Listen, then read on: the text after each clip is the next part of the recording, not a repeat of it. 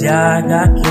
Então, toda semana eu ouço Didi Braguinha e o Beto Estrada. Toda semana tem Afonso Solano com F de faca. Então, se caso não atrasar, eu vou ouvir o podcast na fila do banco ou dentro do bar matando robôs gigantes, evitando a robotização, salvando a população. Então, matando robôs gigantes, evitando a robotização, salvando a população. Yeah.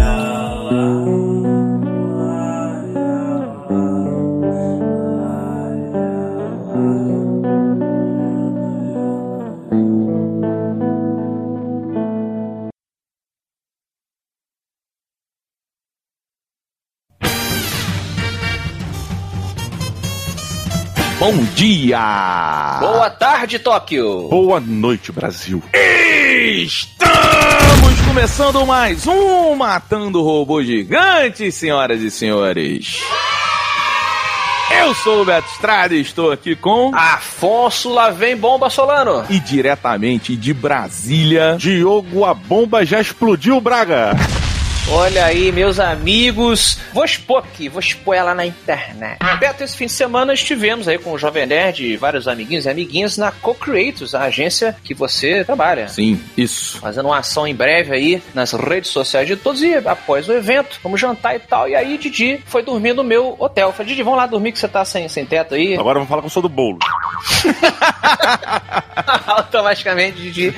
E chegamos lá, eu falei, bora, tu quer ir? Tinha lá a cama de casal, né, do meu quarto quarto. Aí beleza, tomei banho, a gente batendo papo, não sei o que. Quando deitei pra, pra Mimi, Didi está fazendo uma caminha no chão. Assim como todo bom sem teto.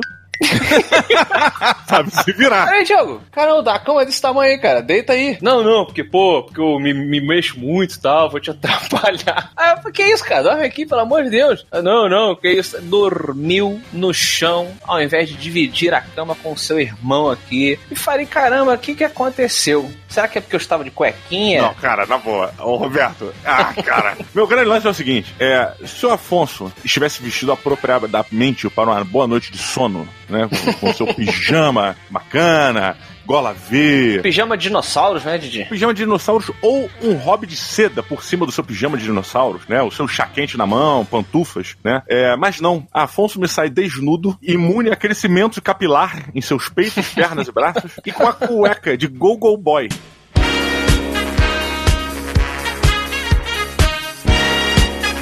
Não, mentira. Cara, na boa. Cueca listrada, cara. Caramba. E ele deitou por cima do lençol. Não, isso aí é insegurança. Mas, não, mas peraí, peraí, peraí. peraí. Mas olha só, rapidinho. É, é, isso é um questionamento interessante. Porque há um tempo atrás eu descobri que pijama ainda é uma parada. Porque para mim, eu, eu nunca fui do pijama. Eu sempre dormi, sei lá, de cueca. E, ou uma cueca e uma camisa de, de propaganda, sei lá, qualquer coisa assim. Qual propaganda política? Porque senão eu não vou ficar mais aqui nesse programa. Geralmente é de 97. Não, era, era aquele tempo em que o Macaco Tião ganhava a eleição, lembra? A gente, a gente não via a merda sendo jogada pro alto. A merda era jogada direto na nossa cara, né? é, exatamente. Ding, ding, ding! Para, para, para só um momentinho que eu preciso falar para você sobre esse livro que a editora Hulk está lançando chamado Pancadaria por trás do épico embate entre a Marvel e a DC.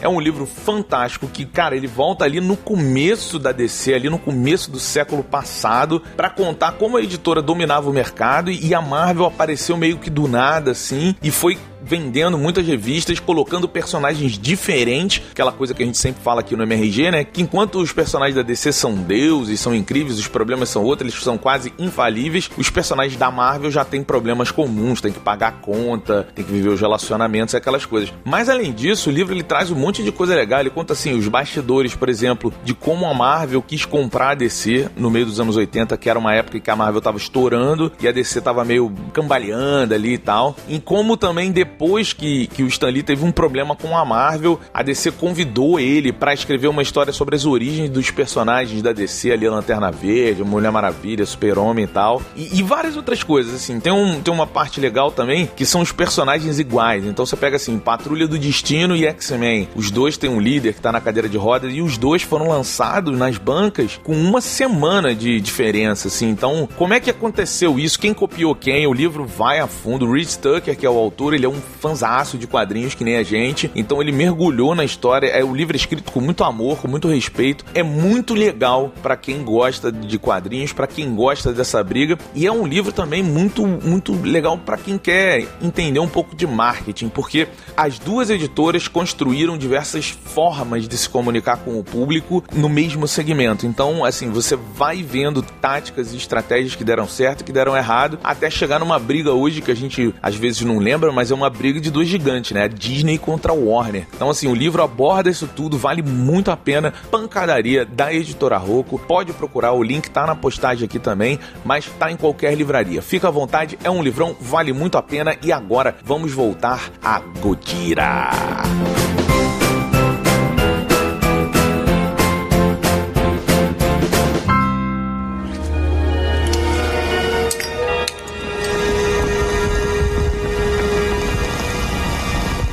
What did you see, old man? Gojira. Gojira. Gojira. Senhoras e senhores, no ano de 2017, ele saiu dos mares novamente, meus amigos, porque o Deus Zila está de volta mas agora com sua história contada por quem somente e unicamente deveria ter o direito de contá-la: os japoneses, meus amigos. Eis que chegamos a Godzilla, Planeta dos Monstros, meus amigos. Esse filme barra minissérie que está na Netflix para assistirmos. Afonso Solano, por favor, traga-nos a sinopse deste anime maravilhoso. Bom, Godzilla, todo mundo já sabe o que é, né? Essa criatura aí, clássica do cinema, só que aqui a versão dela venceu. Oh my God! Venceu porque no final do século XX o Godzilla está ali aloprando na superfície da Terra junto com outros monstros gigantes. No entanto, a humanidade não consegue vencê-lo, ao contrário de todas as outras obras que a gente acompanha. Não, não, não, não, não, não, não, de forma alguma. Wrong, wrong, wrong, wrong. O Godzilla, na real, ele nunca lutou contra a gente. Ele sempre ia embora. embora. Ele falou, ah, esses caras de novo, tchau. Correto em algumas adaptações, mas outras ele, ele é derrotado. Algumas ele é derrotado. Ele era derrotado por outro monstro. Não. Vinha, aí depois ele voltava como o super Godzilla. Lá no do Robert Zemeckis, por exemplo, ele é derrotado. Importante é que nessa minissérie aqui, ou série que seja, eles não conseguem vencer o Godzilla. Ele realmente é um praticamente um deus aí e a humanidade simplesmente decide, como diria o carioca, dar o vazare, Beto. É, exatamente. E, isso, e eles, eles vão embora da Terra, que nem a, a clássica música dos anos 80, é, The Final Countdown, né? We're living together. E vambora, Didi. Ah, o Living é de ir embora? É. Eu pensei que fosse nós moramos juntos. Uh... E aí a galera vai embora em, em naves espaciais e deixa o Godzilla com os outros monstros ali né, que venceram, né? E aí 20 anos depois a humanidade retorna porque não consegue encontrar outro planetinha e tem essa discussão, a galera está tão dividida dentro da nave ali quanto o Brasil está agora na política e eles chegam 20 anos depois 20 não, 20 mil anos depois. 20 é porque são 20 anos dentro da nave. O ponto de vista de quem está dentro da nave são 20 anos. É, o, o tempo que passou na Terra, eu acho que é por aí. São, são milhares de anos. Então. É, são 20 mil anos. Isso. Então, assim, a parada tá completamente diferente. E vamos descobrir o que, que aconteceu aqui. A humanidade que sobrou, é, sobrou. As pessoas, as coisas evoluíram, as coisas evoluíram. E mais importante, onde está Godzilla?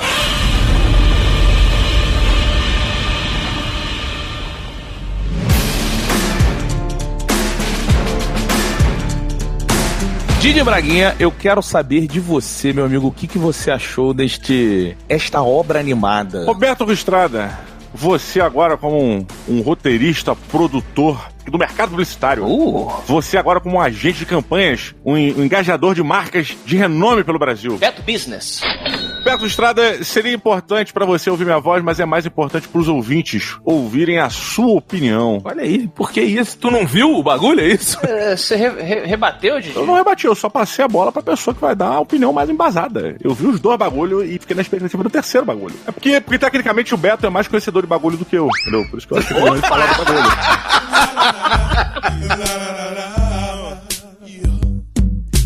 I was gonna clean my room until I got high. I was gonna get up and find the broom, but then I got high.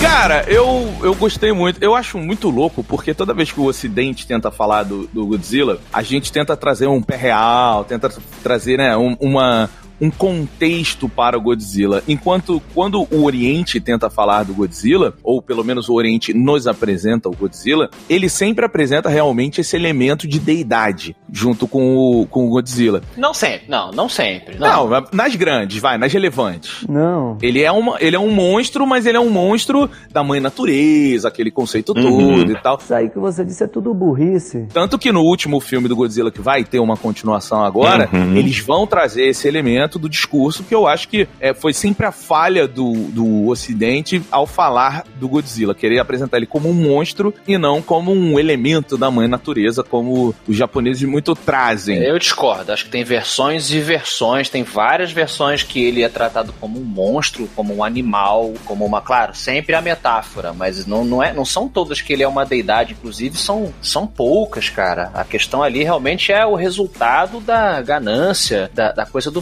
Frankenstein ali. Olha É, a, a resposta do, do- do planeta ao, ao ser humano, né, basicamente. A coisa do Deus vem justamente na versão do, do Robert Cranston lá, o Mr. White, que só fica 20 minutos no filme, é, onde eles puxam essa coisa que ele é uma força da natureza. Não, não, de forma alguma, Afonso. Você tá meio idiota, hein, cara? Tu tá meio idiota. O Beto tá balando aí. É. Não, eu, eu concordo muito com o Beto, cara. Eu acho que o fato do Godzilla prote- é, lutar contra outras criaturas, isso traz uma aura de um protetor daquilo lá. Obviamente, ele é um, um equilíbrio da, da natureza, né? Ele é o planeta equilibrando suas forças. Mas então eu vou até consertar aqui, porque a nossa discussão foi muito produtiva, eu acredito. É, nas obras em que eu mais curti do Godzilla, eu sempre vi ele como uma deidade, e muito menos como uma força da natureza, né? O nome dele, evidentemente, sugere que ele seja uma deidade. O que dizer uma coisa é a metáfora, outra coisa é as pessoas realmente o adorarem né, e o considerarem, ou ele ser mostrado no filme como algo é, é, sobrenatural. É, exato. E eu gosto muito dessa visão que esse esse esse seriado traz, em que eles são lá o- o- os deuses que vieram meio que acabar com a humanidade, que seria o vírus que está prejudicando o planeta, e aí eles vão tomar e proteger, e a partir de agora eles são a vacina. Você não vai conseguir voltar, porque a gente vai estar sempre aqui para te destruir, e o planeta vai sobreviver sem vocês. Só que é muito curioso que os japoneses eles não conseguem, eles têm que trazer uma raça alienígena pra parada, né? a parada aí é maneiro porque vira uma interpretação do Godzilla muito diferente do que eu vi e um anime que puta que pariu, que coisa linda, velho. Que, que- olha, eu sou o cara que reclama de desenho animado aqui, hein? Mas porra, que bagulho bonito, velho. Eu adorei assim. É bacana a gente eh, explicar pra quem ainda não assistiu que esse anime Uhum. ele utiliza técnicas eh, não, não somente da, da ilustração que a gente entende como tradicional, mas ele tem modelos em três dimensões que são usados como base para que ele ilustre por cima. Então é um desenho com aparência de 2D, mas ele é, é- é tridimensional nos seus volumes. Né, você percebe que é um boneco 3D, só que ele tem uma coisa quase shell shader em cima. Ah, que legal. Ele é, ele é mais realista do que o filme de 54 do Godzilla. eu gostei bastante também. Achei bem interessante. Eu sou muito fã do Godzilla. O último excelente filme do Godzilla que eu assisti foi uma versão japonesa de uma espécie de eh, remake, reboot do Godzilla chamada Shin Godzilla, com Shin de S-H-I-N. Bem interessante, mesma coisa, essa coisa da força da natureza. Ela é a versão mais assustadora do Godzilla que eu já assisti. E aqui eu gostei bastante porque também tem a sua própria versão, esse, esse Godzilla anime aqui. Aqui, aqui qual é o título, Beto? Correto? É o Planeta dos Monstros. Isso, na Netflix. Porque é a primeira vez que a gente vê realmente, assim, o Godzilla venceu a guerra. Acabou. Ele venceu, né? Tipo, e, e, e não é só isso. O, o humano não dá nenhum trabalho para ele. É muito foda de você ver isso, cara. É muito. Ele, ele é muito. Ele é muito gigante. Ele é muito poderoso. E perdemos o desespero dos, das pessoas indo embora da sua casa, né? Você foi. Você foi escorraçado do seu lar. E eles tentando voltar, com aquela discussão e, e essa curiosidade, esse estudo em cima do planeta Terra, a natureza reclamando o planeta, né? Retomando ali. E, e eu achei isso legal, apesar dessa coisa dos alienígenas, eu acho que ela atrapalha um pouquinho, além de, de tirar um pouco do protagonismo da humanidade, porque os alienígenas são muito parecidos com seres humanos. É, total, total. É, cara, engraçado, porque é, os alienígenas não me incomodaram, sabe? Eu acho que o, a gente, quando fala sobre Godzilla, a gente parte do princípio que é meio que científico, de certa forma, né? A gente tá falando sobre é, elementos nucleares que, que reviveram ou modificaram um réptil, é, e esse, esse bicho tem o seu sopro nuclear, então a gente tem uma pseudociência aí, e que a gente pode adereçar a venda de meteoritos, meteoros ou cometas, seja lá o que, que eles viram quando entram na atmosfera. What the hell is going on here? E eu, eu achei bacana. O que, que eu acho também que sustenta muito o seriado, é a questão dos alienígenas, é porque a tecnologia que os humanos têm quando eles retornam, ela é muito evoluída. Provavelmente, é, a gente quando saiu, eles quando meteram o pé, não foram com esse nível de armamento, esse nível de avanço tecnológico, saca? É, então, se eu acho que é uma explicação plausível, primeiro, para eles poderem ter sobrevivido fora do, do planeta, e segundo, para eles decidirem voltar, porque eles agora têm aliados e novas estratégias e um pensamento novo, raças novas, espécies novas, sei lá como se fala, e eu, eu acho isso. Isso, pra esse princípio de sustentação dessa ideia de voltar, pra mim é perfeito, porque se não tivesse nada, seria uma ideia idiota voltar pra Terra, sabe? Você acha que ele vai acontecer? Passou tantos anos, o cara vai só morrer. Acabou. É isso aí. Acabou. Porra, não, né? O bagulho é tipo primo do, do Cutulo, cara.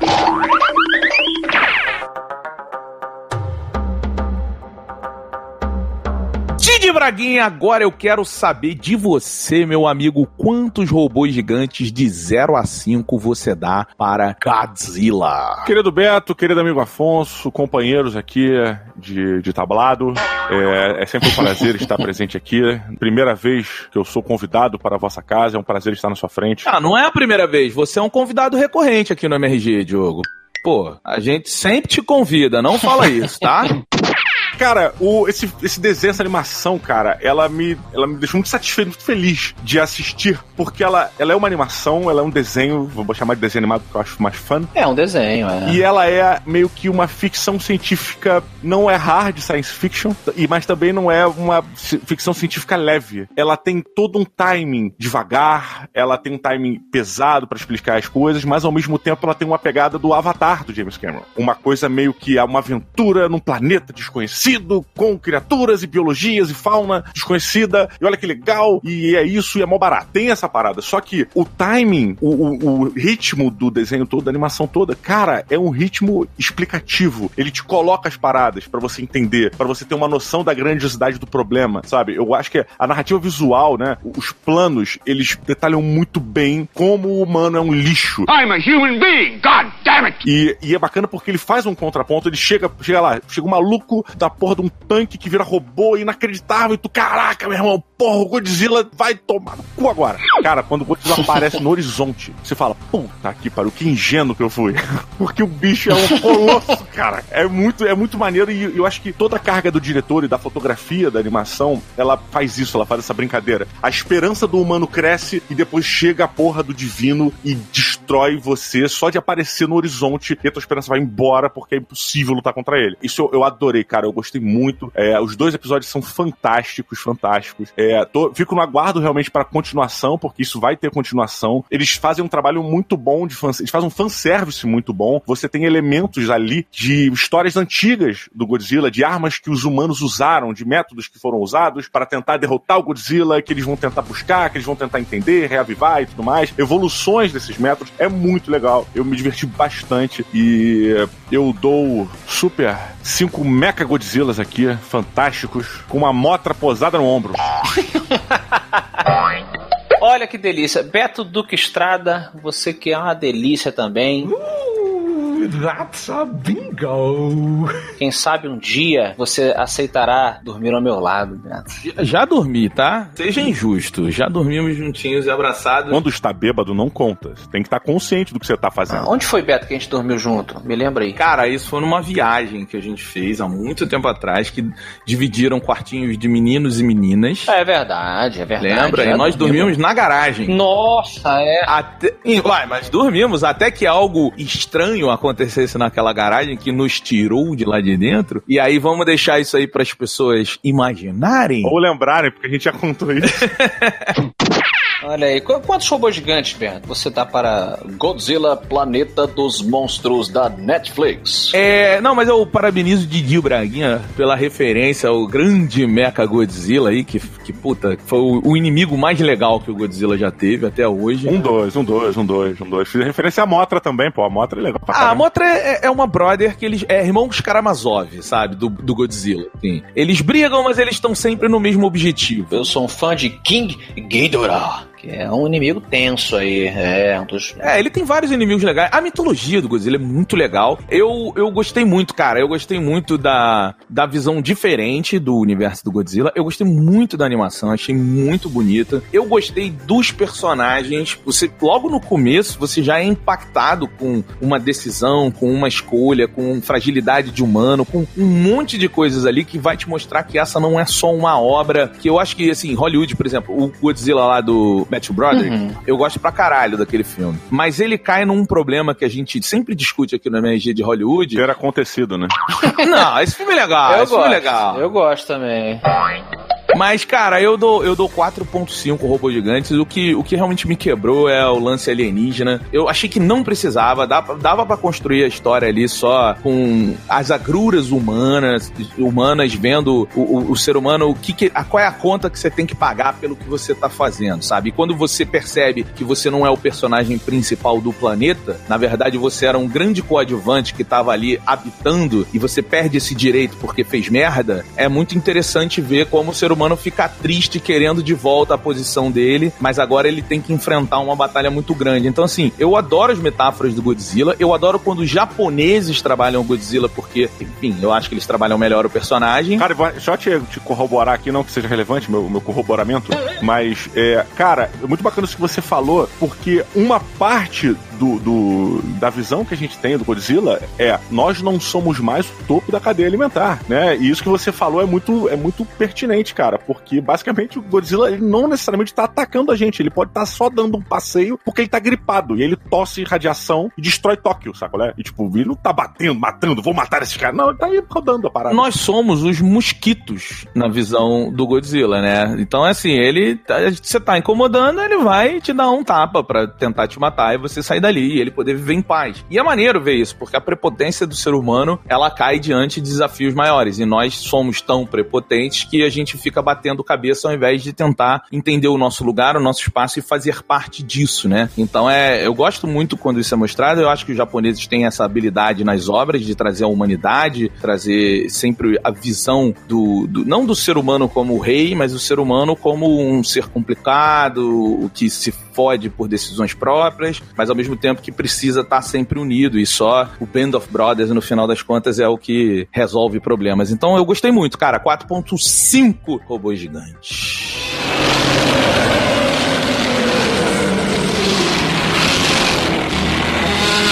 Olha que bacana agora, senhoras e senhores, é ele. Ele, conhecido como o monóculo das fronteiras, o cavalariço das trincheiras, o maior escritor de todos os tempos. Afonso Solano! Oh, meu amiguinho, muito obrigado, obrigado, obrigado. É, queridíssimos amigos, eu acho que essa análise do Beto Estrada é, foi realmente o core da série. E é bem isso, assim, quer dizer, o ser humano ele esquece isso que o Beto falou, né? Que ele não é o protagonista. Hoje nós somos o protagonista do planeta Terra. Mas esse nosso protagonismo, ele é muito recente. É, é, é, muito curioso que apesar de nós termos estarmos hoje é, em um momento onde a mídia nos presenteia com diversos programas, diversos, é, diversas fontes de ciência, de, né, de conhecimento, é, que nos lembram disso e que, e que nos ensinam quem nós somos, para onde nós, de onde viemos e para onde vamos, a clássica Uhum. é, é, a questão aí, análise, nós também estamos vivendo uma era anticiência muito grande, assustadora, né? Pessoas combatendo a vacina, é, muitas ideologias, muita coisa confusa. Não estou generalizando, tem Sim. ideologias bacanas e ideologias ruins, tem para todo mundo. Uma valorização do sentir acima do pensar, que eu acho muito perigoso. E aqui o filme ele mostra um pouco isso, assim, é, a gente foi expulso de um planeta que nem, nem era nosso, para começar, né? Uhum. Nós somos aqui parte dele. E então isso eu acho que me capturou bastante. A questão dos aliens, realmente, como eu comentei aí, e vocês também me incomodou, é, tanto porque tira esse protagonismo aí, aqui em termos de entretenimento, quanto eu acho que eles são muito iguais. Eu, eu teria achado muito mais interessante se os aliens fossem bem diferentes, inclusive para poder fazer análises mais profundas do que aquelas que eles colocam no- na série, que também são legais. E outra coisa que me desanimou um pouquinho é porque o, anime, o japonês, ele tem uma tendência de, de- de avaliar o, o- o lado introspectivo, é, nipônico, é, é, às vezes, ao meu ver, ao meu gosto pessoal, de uma forma muito extensa. E eu acho que vários animes sofrem por isso. Um que eu sou grande fã, mas que é muito é, é, prejudicado, ao meu ver, e algumas pessoas comentam, é o Evangelion, por conta disso. Eu acho que isso rouba um pouco do, do que é mais interessante, das discussões e da ação e tal, é, de, de alguns animes. É aqui eu acho que às vezes fica muito blá blá blá. E- Isso, Afonso, eu vou te explicar. Talvez já não tenha feito a última atualização do seu sistema operacional. É, para nós seres humanos que choramos, temos sentimentos e tal, reagimos a situações de uma forma passional, é, isso é importante para a gente ter uma empatia com a dor ou com a alegria vivenciada pelo protagonista. Então, só para te explicar melhor aí para você, eu sei que a dificuldade esse novo sistema operacional tá demorando para baixar. Ah, tem que ter, claro que tem que ter. Até porque a gente comentou aí, a, a discussão a principal é essa. Mas eu acho que às vezes se alonga. Até a parte científica, eu acho que, putz, é muita exposição. Pra mim, para mim puxou muito Star Trek, cara. Ficou uma pegada meio Star Trekiana. Tipo assim, tem aquela nave sobrevoando a atmosfera da Terra, vamos mandar uma tripulação lá pra ver qual é. E tipo, teve toda essa pegada, tipo, sim. Eu gosto disso também, por isso que eu, eu falei disso, ó, incomodou um pouquinho. Então, assim, por esse pouquinho e tudo mais, eu, no final das contas, de 0 a 5, eu dou 4 Cherno Alphas. Não sei se pronuncia assim em russo, é, ou Cherno Alphas. Do Pacific Rim? Esse é do Pacific Rim, né? O Pacific Rim, o, o Jaeger, o robô russo de Pacific Rim, porque aquilo é uma força da natureza, é algo que tenta combater a força da natureza e é o que a gente tá ali tentando fazer em Godzilla, Planeta dos Monsters. Olha aí, que bacana. Então, galera, um grande abraço pra todo mundo. Você que ouve a gente nos, nos, nos feeds, porque a gente vai desligar, porque vai todo mundo agora ir rezar no monte. E você não vai dar nota, é isso? Você é burro. Eu não vou dar nota? Ele deu. Porra, é muito burro, né? Diogo deu uma nota? Ah, deu o Mecha Godzilla, pode crer, pode crer. Ei, meu Deus, o Roberto com certeza não estava jejuando no monte. Caralho, não, foi mal, cara. Eu tava numa puta partida difícil aqui de FIFA, aí, mas ganhei, ganhei, ganhei. Filha da puta. Voltamos à programação normal.